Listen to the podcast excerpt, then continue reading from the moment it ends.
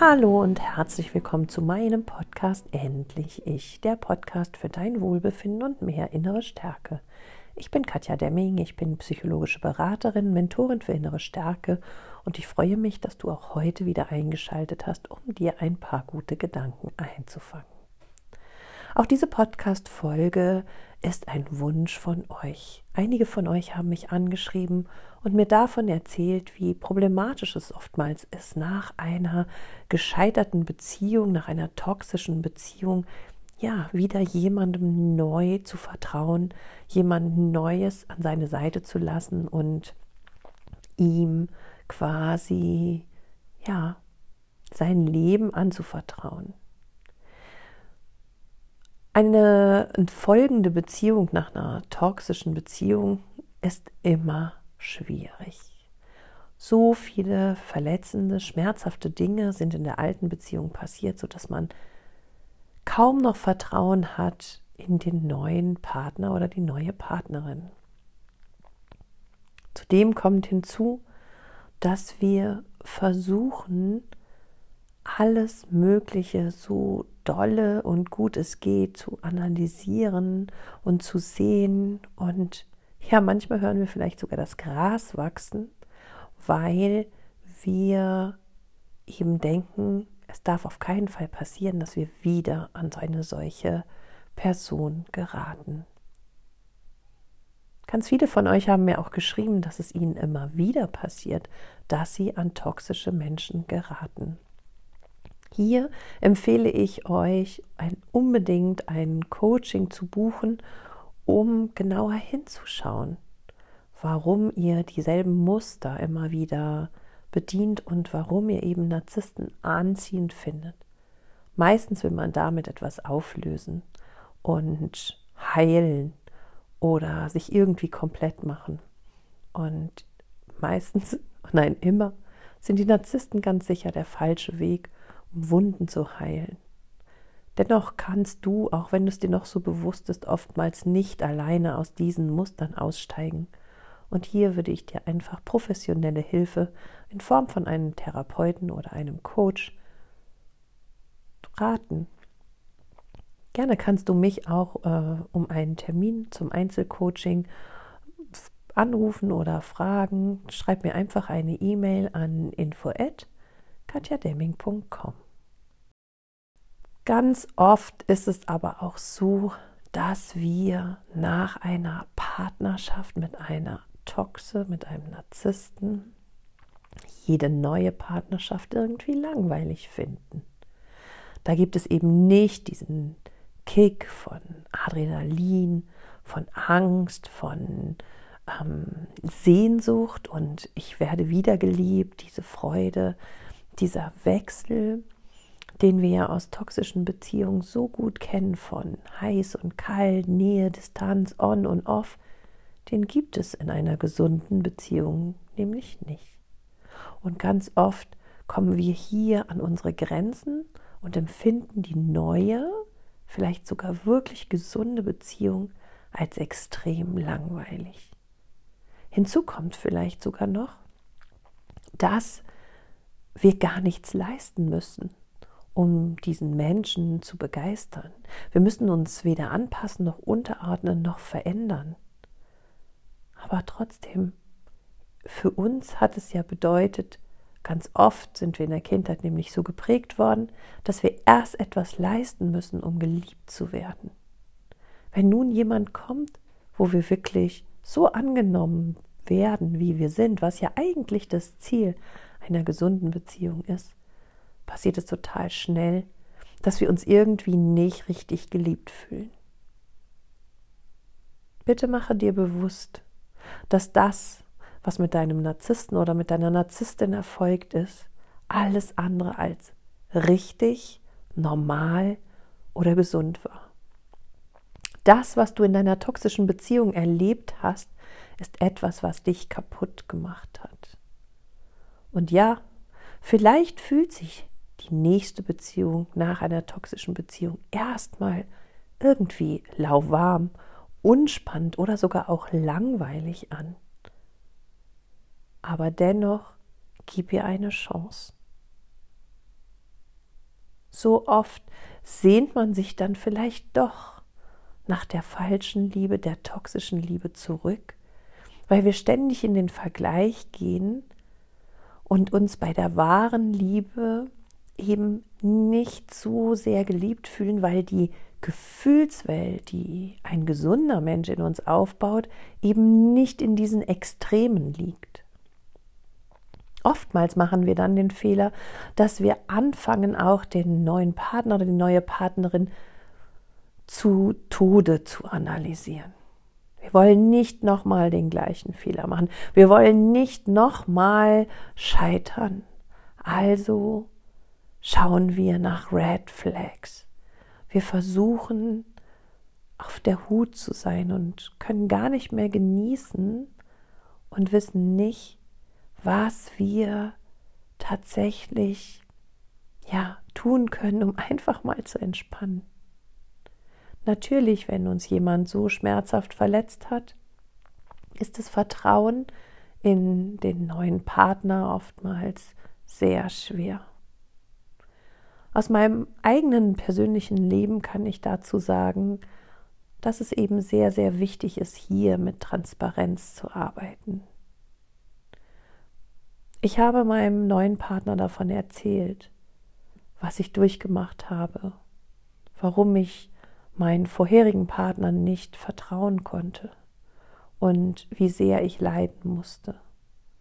Und mein neuer Partner hat sich das alles angehört und hat gefragt, Katja, was brauchst du?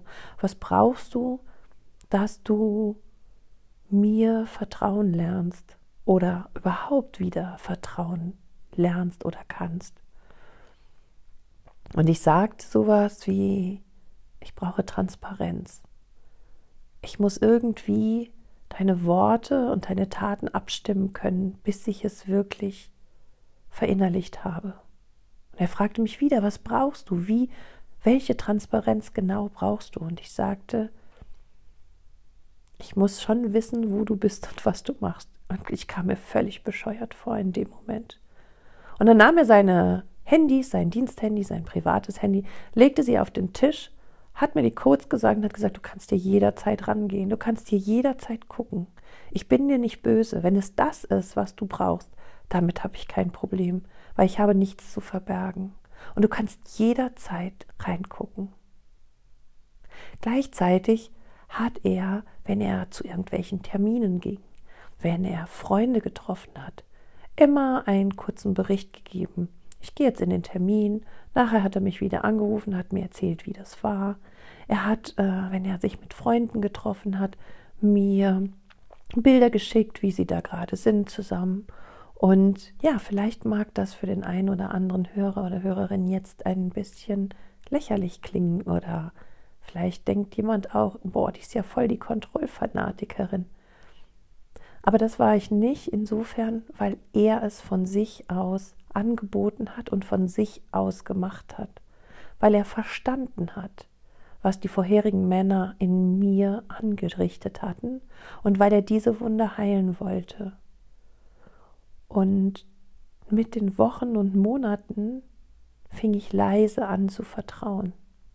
Ich glaube so richtig, dass ich nicht ständig ihn hören musste, beziehungsweise er sich ständig bei mir gemeldet hat und ich irgendwie ihn nicht mehr kontrollieren musste oder ja in seine Handys schauen musste. Das hat sicherlich ein knappes Jahr gedauert. Ich habe nie heimlich in seine Handys geschaut. Es war immer so, dass ich zwischendurch, wenn wir am Tisch saßen und er auch da war, ich mir das Handy geschnappt habe und gesagt habe, ich darf ja reingucken, oder? Und er immer so, ja, ja, guck. Und dann habe ich ein bisschen geguckt. Und wenn es irgendetwas gab, was Fragen aufgeworfen hatte, durfte ich, ähm, durfte ich die Fragen stellen. Was ich nie gemacht habe, ist tatsächlich das Handy einfach genommen, wenn er irgendwo anders war. Dafür hat er mir aber auch den Anlass nicht gegeben. Immer wenn ich reingeschaut habe, gab es nichts, was in irgendeiner Weise mich hätte verunsichert. Und auch seine ganze Art zu leben zeigte und überzeugte mir immer mehr, dass das, was er sagte und das, was er tat, zusammenpasste. Und das ist eine ganz große Verwirrung, die man ja nach hm, toxischen Beziehung in sich trägt, wo ja immer die gesprochenen Worte und die Taten der Narzissten null übereinstimmten. Und wenn, sich, wenn man das geschafft hat, dass man sieht, Mensch, dieser Mensch ist aufrichtig, dieser Mensch ist authentisch, er ist ehrlich, er ist offen und er schaut noch nach dir, dann hilft das enorm, um überhaupt wieder Vertrauen zu gewinnen. Ein Mensch, der an dieser Stelle etwas zu verbergen hat, wird sich nicht so verhalten, wie es mein Max, mein Freund jetzt, tut oder getan hat. Deshalb versuche ihm oder ihr, deinem neuen Partner, deiner neuen Partnerin zu erzählen, was da gerade in dir abgeht und welche Ängste das auch in dir hinterlässt und dass du gar nicht so sein möchtest, aber dass du auch nicht weißt, wie du sonst wieder Vertrauen lernen darfst.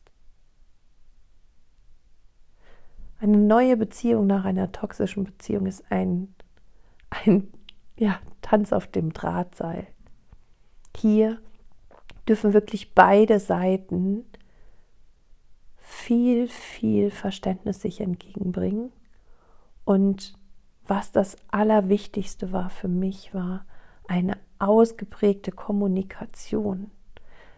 Zum Beispiel, wenn ich abends im Bett lag oder wir lagen zusammen im Bett und mein Freund stand plötzlich auf und machte noch irgendwas, dann bin ich sofort wahnsinnig geworden. Denn diese Situation kannte ich aus meiner Ex-Beziehung und ich wusste damals immer, dass er aufgestanden ist, um mit seiner Affäre zu schreiben oder mit anderen Frauen zu schreiben. Und dann sagte ich zu ihm, zu meinem Partner, was hast du gemacht? Wo warst du? Und er hat mir dann erzählt, dass er noch irgendwas, was er nicht gegessen will, machen will.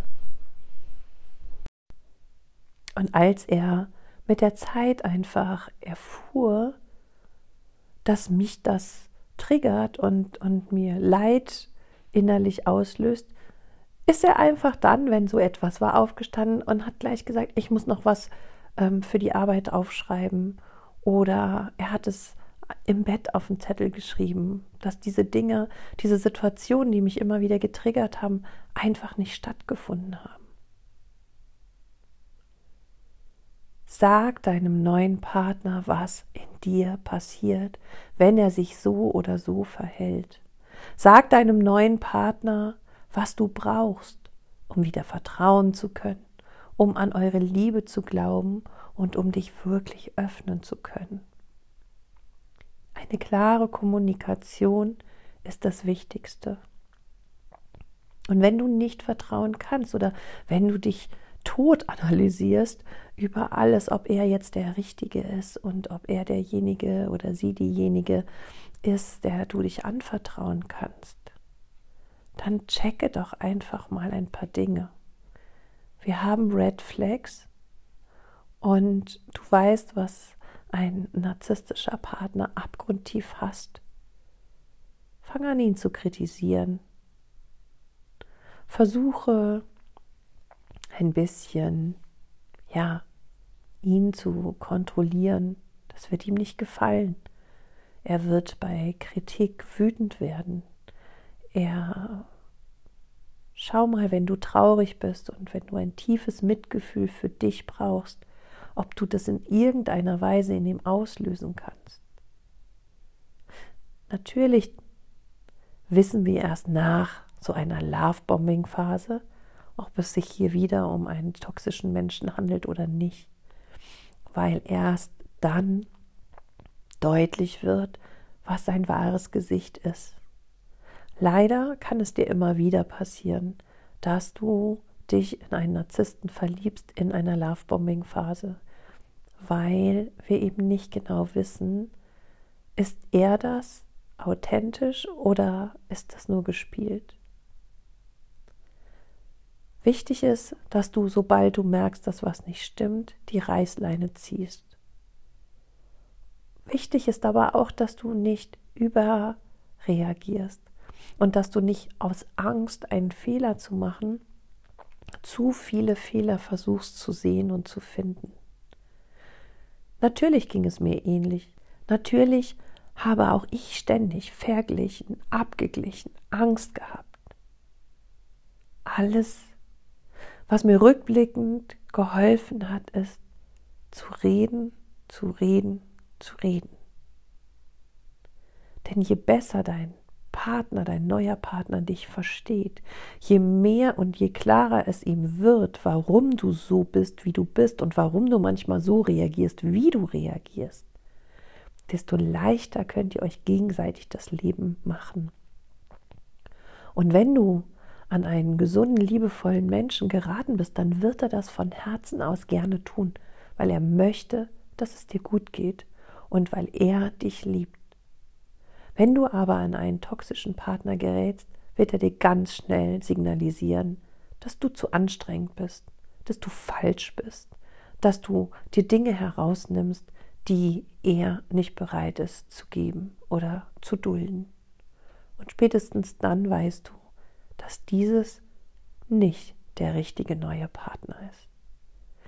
Ich hoffe, du hast in dieser Folge einiges für dich mitnehmen können, was dich ja einfach mal nachdenken lässt, vielleicht auch ein bisschen inspiriert und im letzten Fall natürlich auch hilft, dir klarer zu werden, wie du eben in einer neuen Beziehung mit deinen Ängsten, mit deinen Erfahrungen und Verletzungen umgehen lernst.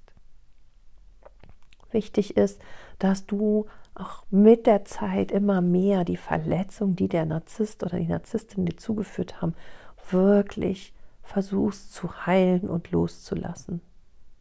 Dabei würde dir auch mein Buch Raus aus der narzisstischen Beziehung helfen, weil der zweite Teil im Buch ein absolut wundervoller Coaching-Teil ist, der dich stärkt, der dich selbst besser verstehen lässt, der dich in die Selbstliebe bringt, der dir beim Vergeben hilft, der dir beim Heilen hilft und der dir eine wunderschöne Möglichkeit gibt, dir deine Zukunft ähm, positiv zu, zu kreieren. Und ich sage immer, dieses Buch, insbesondere der zweite Coaching-Teil, ist eigentlich etwas für jeden. Egal, ob er in einer toxischen Beziehung ist oder war, egal, ob er vielleicht in einer narzisstischen Familie groß geworden ist oder egal, ob er ja in einem ganz gesunden Umfeld lebt. Es sind so viele selbstreflektierende, gute Fragen dabei, die dir dabei helfen, dich einfach besser selber kennenzulernen und die dir helfen, mit unterschiedlichen Situationen aus deinem Leben besser fertig zu werden. Ich packe den Link für das Buch in die Show Notes und ich würde mich freuen, wenn du eine Rezension dazu bei Amazon hinterlässt und ich würde mich auch freuen, wenn du denkst, dass dieser Podcast einem von deinen Bekannten gut tun könnte, dass du ihn einfach weiterempfiehlst.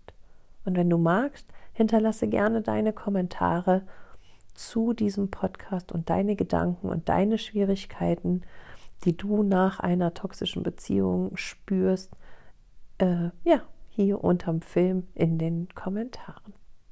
Ich danke dir von Herzen, dass es dich gibt, dass du meinen Podcast hörst und dass du dein Leben auf die ja schöne Zielgerade bringen möchtest. Ein Leben, das frei, selbstbestimmt und voller Liebe ist. In diesem Sinne, sorge gut für dich, deine Katja.